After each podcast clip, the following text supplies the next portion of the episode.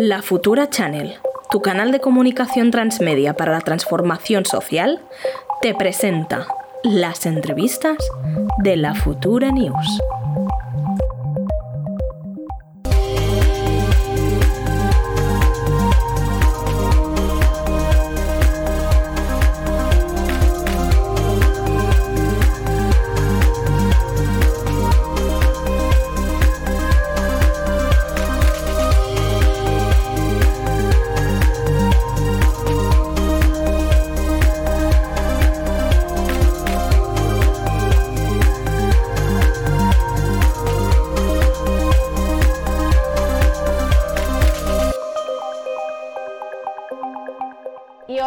Tenemos a Fátima Saheb, que esperamos que nos escuche bien. Fátima, ¿nos oyes y nos ves bien? Bienvenidísima. Ahora, perfecto, perfecto. Vamos a hablar un poquito de, de Fátima. Voy a leerlo tal cual. Fátima es una artista de spoken word, que es un tipo de recital que une la expresión del cuerpo y la palabra. Escribe poesía en inglés, castellano, catalán. Ha recitado en eventos solidarios, universidades, bibliotecas públicas, en la entrega del, premio 25 de noviembre del Ayuntamiento. Ha estado en, en certamen mensual Poetry Slam, competiciones en inglés. Ha estado dando recitales, talleres en el marco de pensamiento ecofeminista en la Bon Maison y ha estado impartiendo talleres sobre interculturalidad, convivencia a entidades sociales de nuestra ciudad, eh, en, colaboración con la iniciativa Yoga Referens y utilizando siempre sus poemas como elementos eh, didácticos. Sus versos luchan por la igualdad, la convivencia y la celebración de nuestras diferencias, por la justicia, la libre expresión de la identidad, reivindican y ponen luz sobre todo aquello que traemos a cuestas las personas migrantes y que se vuelven herramientas de sanación colectiva en estas heridas. Por esto y por muchas razones estamos muy contentos de tenerle hoy en la Futura Channel. Bienvenida. Es que ya esto es un poema, la presentación, tu, presentación como tal. Bienvenida. Fátima. como lo has leído tú. Bienvenida Fátima, qué guay tenerte aquí, de verdad.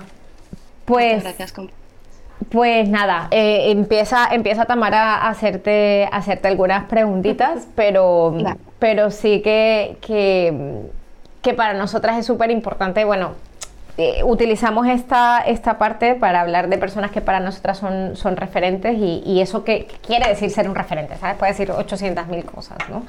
Em, y, que en este caso tú mm, también lo eres, también por tu forma de, llegar a la gente, ¿no? Desde la, de la futura hemos tenido a gente del mundo intelectual, a gente activista, em, bueno, con diferentes sensibilidades y con diferentes maneras también de transformación social. La tuya es el arte. Eh, y, que, y que esta sensibilidad estamos muy contentos de que llegue aquí a la futura. Así que gracias. Muchísimas gracias. Eh, sabemos que la poesía siempre es mm, súper personal, ¿no? Tremendamente. Siempre viene desde ese lugar íntimo que nos gustaría, eh, bueno, nos gustaría entonces empezar a saber un poco más de, de tu historia personal. ¿Cuál, niña mía, es tu idioma materno? ¿De dónde vienes y de dónde viene tu poesía? Bueno, primero de todo, daros las gracias por, por, este espacio y por darle un huequito a la poesía, que, que, realmente para mí es algo muy importante que exista más en espacios de cultura. Eh, me hace gracia que habéis usado un verso de, de mi poema eh, Pequeña Migrante. Y bueno, si os vengo a responder cuál es mi idioma materno, necesitaría leeros el poema, que son como cinco minutos y además una conversación muy larga, ¿no? Pero escribí ese poema precisamente porque tengo como una necesidad de de hacer una revolución ¿no? contra estos, mm, estas casillas ¿no? que nos ponen. Por ejemplo, a mí cuando me preguntaban cuál es mi idioma materno, es que yo no podía responder el primero que aprendí, porque yo considero que me han tocado tantos idiomas y me han atravesado tantas culturas que es como que les hacía un feo ¿no? a las otras, pero a veces en la sociedad actual es como que somos muy cómodos, queremos simplificar a una persona, queremos encasillarla muy rápido y a través de mis poemas quiero lo contrario, creo que es necesitamos abrirnos a identidades diversas, divergentes, complejas y abrazar esa complejidad que tenemos. Los hijos de migrantes o las personas que hemos migrado en cualquier etapa de nuestra vida somos las personas con la mente más abierta, que aprendemos, o sea, de todo, nos ponemos las pilas en todo y tenemos muchísimo que contar. Entonces, mi poesía creo que viene a, a partir de eso, ¿no? de, de intentar contar nuevas historias complejas y que la gente empiece a tener curiosidad ¿no? sobre las historias migrantes. Y la, la cuando, cuando, o sea, ¿en qué momento, digamos, y yo estoy totalmente de acuerdo con lo que tú dices, ¿no? Como las personas migrantes tenemos muchas cosas que contar, pero ¿qué pasa? Eh, o sea, ¿por qué eso no llega, no? A veces, ¿no? Porque estas narrativas, porque estas voces, y, y, y había, a veces se habla de, de, dar voz y es como, no, necesitamos que nos den voz, que la voz ya es propia y la tenemos nosotras. Eh, pero porque a veces, digamos, esta, esta, esta voz no, no llega, digamos, a, a, más lugares o está más amplificada. ¿Qué crees? Mm. Bueno, yo es que hasta hace muy poco no teníamos tantas narrativas migrantes. Yo tengo 27 años, pero cuando yo estaba en el instituto yo no tenía referentes, y os estoy hablando de hace pocos años. entonces yo creo que es lo que tú has dicho, las historias estaban ahí. Nuestros conocimientos del sur global han existido desde siempre, pero no son conocidos aquí en Europa. Las historias de nuestras madres que llegaron en los 80 y los 90 a España tienen muchísimo que contar, pero no salían en los medios de comunicación. Nadie ha entrevistado a mi madre nunca, a una mujer que, se ha dedicado a la limpieza ¿no? y, ha construido mi futuro y mis estudios y todo. Entonces yo me di cuenta de la importancia de la poesía cuando subí por primera vez en un escenario. Antes de eso yo escribía poesía para mí, ¿no? para tratar mis traumas, que también creo que es muy necesario, para escribir la historia desde mi perspectiva o mi historia desde mi perspectiva. Pero cuando me pidieron subir a un escenario, eh, empecé a pensar en la responsabilidad que tenía ¿no? de coger un micro. Y lo que hice fue escribir un poema que se llama El género no tiene color en el que quería tratar un poco el tema de, la interseccionalidad ¿no? entre luchas, ¿no? que siempre se habla del tema del feminismo, pero no se hablaba de, mm. de la lucha por el feminismo de mujeres no, no, blancas. Y entonces yo creo que tiene mucho poder el subir a un escenario y contar una historia que el 80% quizá del público desconoce y no ha empatizado nunca, yo creo que después de esos 3-5 minutos que te dan, algo cambia, algo hace clic y esa mente ya está un poco más abierta a empatizar con, con un colectivo que quizá desconoce. Y yo creo que eso tiene un poder increíble y un potencial que, que tenemos que explorar. Hmm. Totalmente. ¿Quieres seguir tú? Sí. Eh, profundizando un poco en, estas cosas que, experimentaste ¿no? y que nos estabas contando, contando ahora, ¿no? de, también del rechazo, de cómo no se, se visibilizan ¿no? ciertas, eh, bueno, ciertos orígenes y ciertas realidades. Hablábamos también de cómo eh, la islamofobia es un problema estructural ¿no? que, nos, que, que todavía nos, nos, atraviesa, no solo en Barcelona, no solo en España, sino que en todo eh, Occidente de forma pues eso, ¿no? generalizada. ¿De qué manera te sientes que contribuye tu arte y tu manera de expresarte para, para combatir esta, este problema estructural? ¿Cómo utilizas la poesía para combatir esto? Mm mi esperanza es muy, muy sencilla, es unir a personas. Eh, yo no escribo solo a la comunidad, digamos, ¿no? que recibe a la migración, también escribo a la comunidad que migra. Y yo lo que quiero es que se conozcan, o sea, quiero crear excusas para que la gente empiece a humanizar la otra parte. El tema de la islamofobia, igual que con el resto de discriminaciones, viene desde la ignorancia y viene desde esta comodidad ¿no? de meter a todo el mundo en un saco y de no, de no hacer el esfuerzo de conocer persona por persona. Entonces yo creo que el poder de las historias, el poder de los poemas, es que muchas veces humaniza realidades y cuando una persona, aunque tenga un, estereotipo muy marcado, escucha una historia nueva que nunca ha escuchado antes, yo creo que ya empieza a, tener un, a replantearse cosas ¿no? y, a, tener un poquito un instinto más crítico. Si me permitís os voy a compartir un poema que yo, es que me expreso mejor con poemas, eh, de por qué yo creo que, que, la poesía puede ser muy, muy importante como otras formas de arte. El poema se llama Hacer del trauma arte. Ahí va.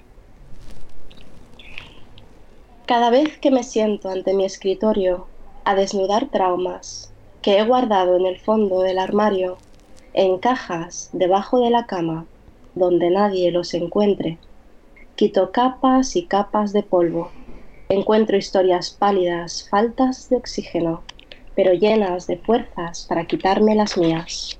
Y me propongo vestirlas de versos, dotarlas de voz y vida, revertir las heridas y convertirlas en arte. Cada vez que lo intento me lleva varias lunas recuperarme. Reconocer que muchos traumas vuelven a las cajas, al fondo del armario, quizá más descompuestos que como los encontré habiendo sido diseccionados por manos aún inexpertas. Desconozco la manera exacta de hacerle la autopsia a cosas faltas de vida, pero no del todo muertas. Historias destrozadas por sistemas que se crecen en el abuso y guardadas por una humana que aún tiene demasiadas roturas como para pasar página del todo. Vuelven donde nadie se avergüence de ellas, donde puedan descansar hasta la siguiente batalla de reconocer sus miserias e intentar crear triunfo de cada tragedia que no acabó en fracaso absoluto. Duermen y se desconectan de la vida que gira y sigue moviéndose en mi particular manera de no darme por vencida. Recuperarse de un mundo enfermo no son 100 metros lisos, sino un maratón que dura toda la vida. Pero hay momentos dulces, cosas que celebrar. En la oscuridad, en sus más frías noches de tiniebla, los traumas que aún no pueden ver la luz celebran a todos aquellos traumas que no volvieron más a las cajas. Traumas que son ahora revisiones de leyes racistas, nuevas plataformas y ONG por los derechos de las minorías, nuevos referentes en el arte, la cultura, nuevas narrativas, versiones de los hechos, reconstrucciones y reconstrucciones de sociedades enteras, rap o poesía, batallas ganadas por el ansia de no darse por vencida, el ansia de demostrar que hasta los cuerpos y las almas más rotas tienen ganas de sanar el mundo de las partes de su historia que todos en momentos de debilidad barreríamos bajo la alfombra. Y seguiremos en momentos de valor y fuerza que nos lleva meses acumular. Lo daremos todo por evitar que esos recónditos secretos sean aún protagonistas de las historias de miedo que harán temblar a nuestras hijas. Solo por eso ya vale la pena todo el dolor sin anestesia que conlleva hacer en la autopsia cosas faltas de vida pero no del todo muertas. ¡Oh, qué bonito!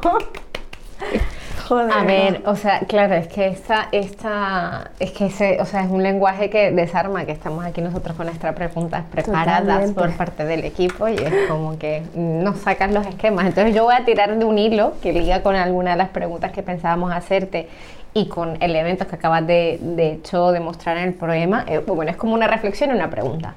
Eh, algo que algo que sobre lo que he estado leyendo últimamente y bueno y siguiendo algunas páginas no como sobre el, sobre el trauma generacional, ¿no? sobre ese trauma que puede remontar incluso a la época de la esclavitud, ¿no? que, que, tiene que ver con cosas que nos pasan hoy. ¿no? Yo, por ejemplo, ¿no? el hecho de que a veces no honremos el, el descanso, ¿no? como en mi caso puede tener como mm, de, de alguna forma eh, que ver con temas de la esclavitud, es decir, mm, y que honrar, eh, honrar mi descanso tiene que ver con honorar mis ancestros también, ¿no? Como en plan, tus ancestros no pudieron descansar, pues tú puedes descansar y eso está bien, ¿no? Pero también hay un afán de, de demostrar que no te deja descansar, ¿no?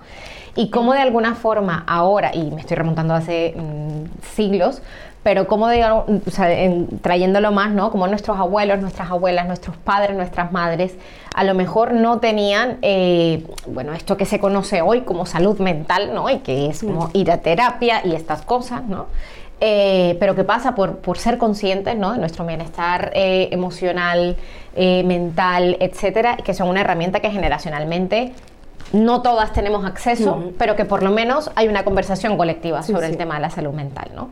Y cómo también la situación de nosotras eh, es diferente a la situación de nuestros padres y tenemos este privilegio de coger esos traumas generacionales y a lo mejor mm, coger, abrir esas cajas ¿no? que, tú, que tú hablabas ¿no? y, poder hacerlo. ¿no? Em, entonces, la pregunta concreta es, eh, tú has estado trabajando con, con jóvenes aquí, aquí en Barcelona, cómo de alguna forma haces este análisis eh, tan complejo, ¿no? Cómo, cómo, hablar no solamente de ellos y de ellas, sino remontándonos a esas, bueno, a esas cuestiones que, que, hemos heredado ¿no? por, por, la migración, sea propia o de nuestros padres o de nuestras abuelas o, o de quien sea o de hace muchos años. Eh, y cómo ha sido como tu trabajo de, de visibilización, de sensibilización eh, en torno a la, a la, islamofobia, en torno al tema de tener o no referentes, en torno a esas nuevas narrativas que también hablabas en, en tu poema. El, el, trabajo con jóvenes que han estado en un proceso migratorio, ¿cómo, cómo, cómo lo valoras ¿no? desde, desde, la poesía y desde el arte? yo trabajo con jóvenes con bagaje migratorio y jóvenes que no, entonces es lo mismo con lo que os decía antes, ¿no? Las dos partes de las dos caras de la moneda. Pero con los que tienen bagaje migratorio yo creo que solo la, la, la existencia de un espacio seguro, eso no lo tenían nuestros padres, un espacio donde poder hablar de, de, racismo, de cómo lo viven en el centro educativo, incluso con referentes, con profesores, con compañeros.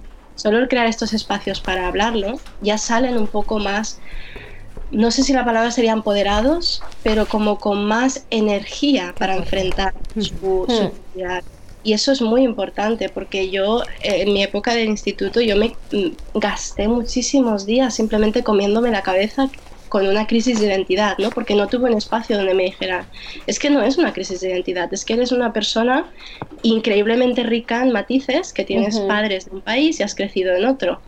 Simplemente por haber ido a un espacio así, yo tuve muchos problemas de salud mental y de ansiedad y de tener de que me temblaban las piernas por ir a hacer un trámite administrativo porque no me sentía que me iba a comer el mundo, ¿no? A mí, que el mundo me iba a comer a mí y ahora lo he cambiado. Nosotros podemos comernos el mundo. Entonces es hablar desde las desde sus historias, darles voz. Ya solo eso ya les, les, les, saca al mundo con muchísima más energía.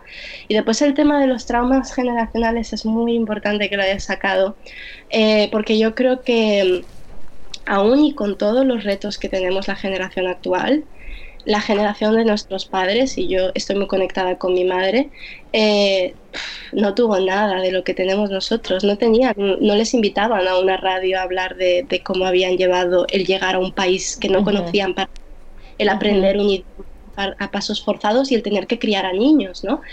Eh, entonces yo tengo un, un, objetivo de vida ahora que es dar, darle, no darle voz, sino ser altavoz de la historia de nuestros padres y madres. Por eso estoy trabajando en un proyecto que me gustaría explicaros hoy. Eh, porque creo que aún no, está, no es tarde, aún estamos a tiempo de, de que ellas cuenten sus historias, de que la sociedad de aquí reconozca todo lo que han aportado, todo el poderío que tienen como mujeres y como madres migrantes. Eh, entonces creo que eso va a ser un poco de terapia para las dos partes, porque uh -huh. también los hijos a veces sentimos que no hemos escuchado a nuestros padres, uh -huh. que nos quejamos de lo nuestro, ¿no? Y que no, no sabemos ni siquiera cómo ser sus aliados o sus... Mmm, sí, o, sus, o sea, cómo ser terapia para ellos. Y, y ellos no creen que puedan hacerlo, creen que es un lujo. Entonces quiero romper con eso. Quiero que nuestros padres y madres que ya nos han llevado al colegio, al instituto, a la universidad, sepan que les adoramos, que les admiramos, que hemos llegado aquí por ellos y que queremos ahora cederles todos los espacios que nos han abierto. Eso es lo que quiero conseguir este año, espero. Es que es súper precioso. Es que claro. Ay, eh, eh, yendo a, a hablar de, de, este proyecto que, uh -huh. que, sabemos que se va a llamar ¿no? Madres Migrantes, queríamos eh, saber cuándo, cuándo, lo tendrás preparado, porque entendemos que es un poemario, ¿no? un nuevo poemario. ¿Cuándo lo tendrás? ¿En qué formato? Mm, ¿Dónde lo podemos conseguir? Que estamos ansiosas ya por, por verlo y tocarlo y escucharlo. Pues mira, me encantaría deciros cuándo, pero no lo sé, porque yo lo empecé, o sea, cuando empezó este año dije, este año lo saco, eh, pero a medida que he ido explorando historias de mi madre, que al final me he convertido como en su confidente, me he dado uh -huh. cuenta que mi madre es una de cientos. He empezado a hablar con presidentas de asociaciones de madres marroquíes, con, con personas que son referentes en otros ámbitos, y me estoy dando cuenta que hay tanto que contar que es como que no quiero, no quiero darme prisas. Entonces, uh -huh. todo el formato eh, la fecha, todo va a depender del contenido, que es en lo que estoy trabajando, pero sí que me gustaría adelantaros con una pequeña parte y compartiros uno de los poemas, ¿vale? Eh, porque como os decía, mi intención es como simplemente celebrar sus historias, ¿no? Y también eh, que sirva de, de terapia. Yo me escribí como una carta de intenciones antes de empezar el poemario, que os lo voy a leer, para que entendáis por dónde va me escribí, mira, Madres Migrantes es un poemario y una nota de agradecimiento, una felicitación, un homenaje, una puerta a la autoterapia que no se pudieron permitir entre tanta lucha, una invitación a que, a que nos consideren más que hijos, una necesidad de convertirnos en sus confidentes, un deseo de que sus historias lleguen lejos y no mueran nunca, un legado para sus nietos, capítulos para los libros de historia de las generaciones venideras, una oda al migrante y quizá un manual de supervivencia, un amuleto y tantas otras cosas. Pues Entonces, esto... esto... es lo que yo me leo cada vez que me pongo a escribir. estar guiada, ¿sabes? Para mantenerme. Entonces, uno de los poemas que os quiero compartir hoy eh, se llama. A ver si lo tengo por aquí, es que tengo varios. Vale, se llama Abrirles los ojos, el que os voy a compartir. Eh, una de las cosas que a mí me duele en el alma, que le pasa a la generación de nuestros padres y madres, es que tienen la sensación de que solo son válidos en los espacios públicos en lo que yo llamo en modo carrera o en modo lucha, ¿no? Son válidos para estar corriendo, para trabajar, para sudar, pero no son válidos para disfrutar de algunos espacios. Muchas mujeres de la comunidad migrante no sienten que puedan ir a un spa, que puedan ir a la playa, por ejemplo, las mujeres que llevan hijab y disfrutar de la playa de la misma ciudad donde han construido vida durante décadas. Muchas mujeres no sienten que puedan vestirse con la ropa de sus antepasados aquí por, las, por, toda la gestión que tienen que hacer, ¿no? de las miradas hostiles y tal. Y yo creo que es una lástima. Yo creo que las personas podemos convivir con todas las formas de expresarnos que sean necesarias, siempre desde el respeto. Y desde mi intención de, de, de abrir este debate con ellas, ¿no? de que puedan vivir libres y expresarse libres, escribí este poema, Abrirles los ojos. A ver si lo encuentro por aquí.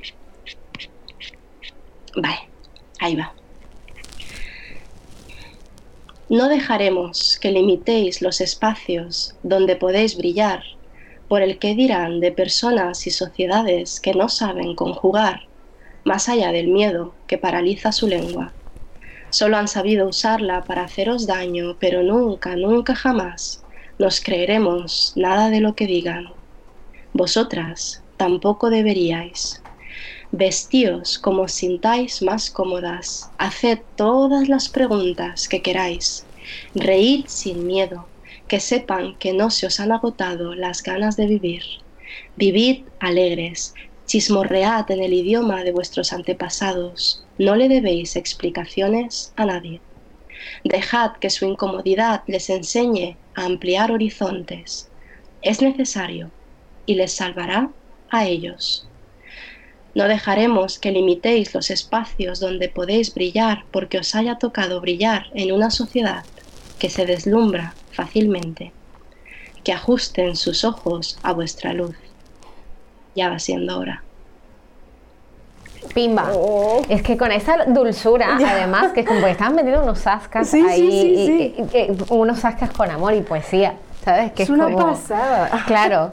Y, justamente ahora, y bueno, y hace semanas que en el marco del 8M también hicimos un programa hablando de esto, mm.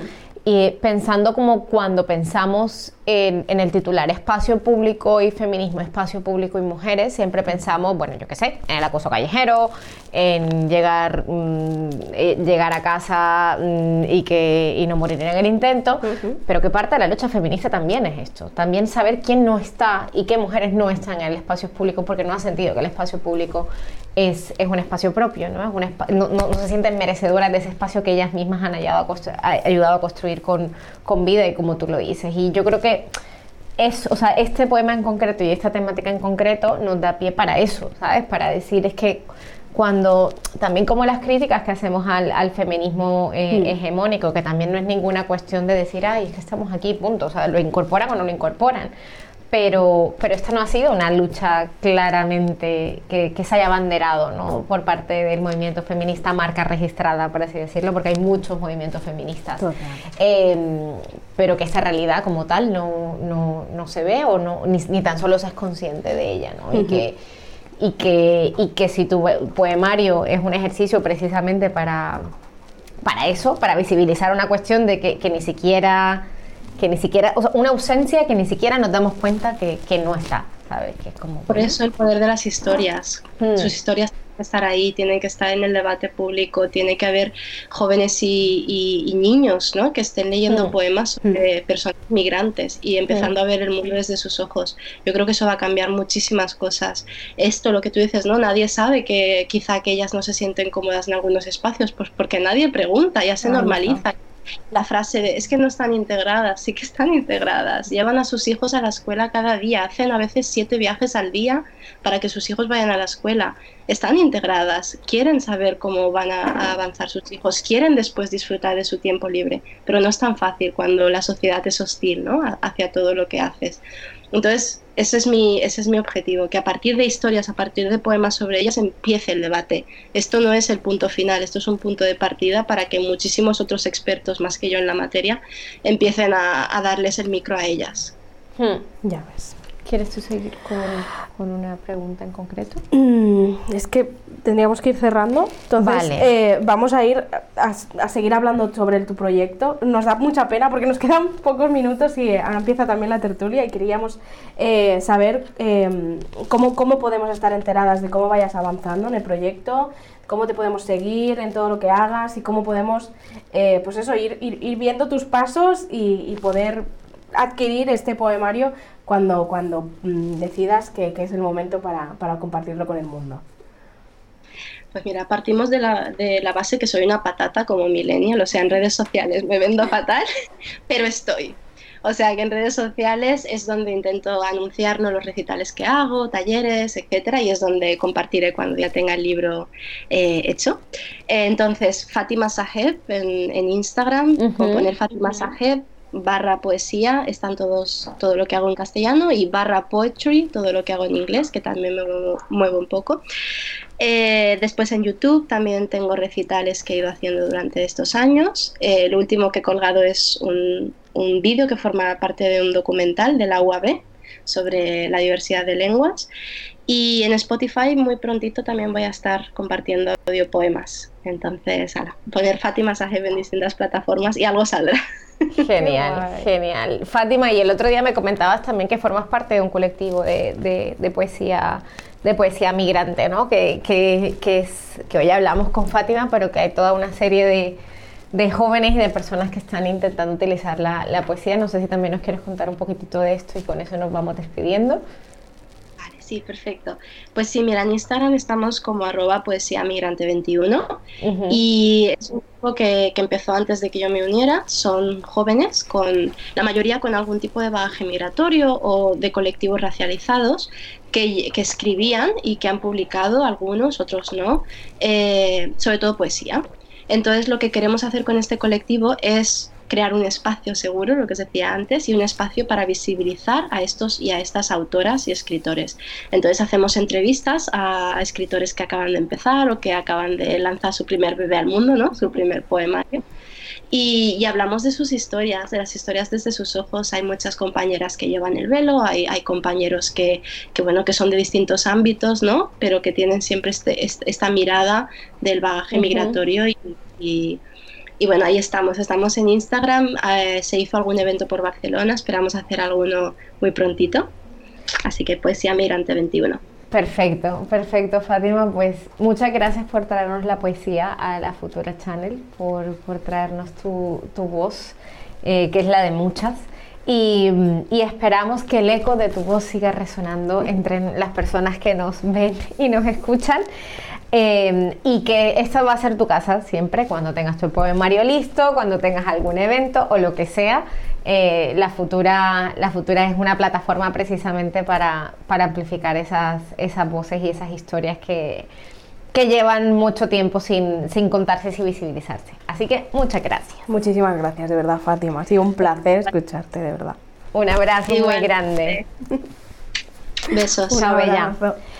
Bueno, pues esto no es todo por hoy, entendemos.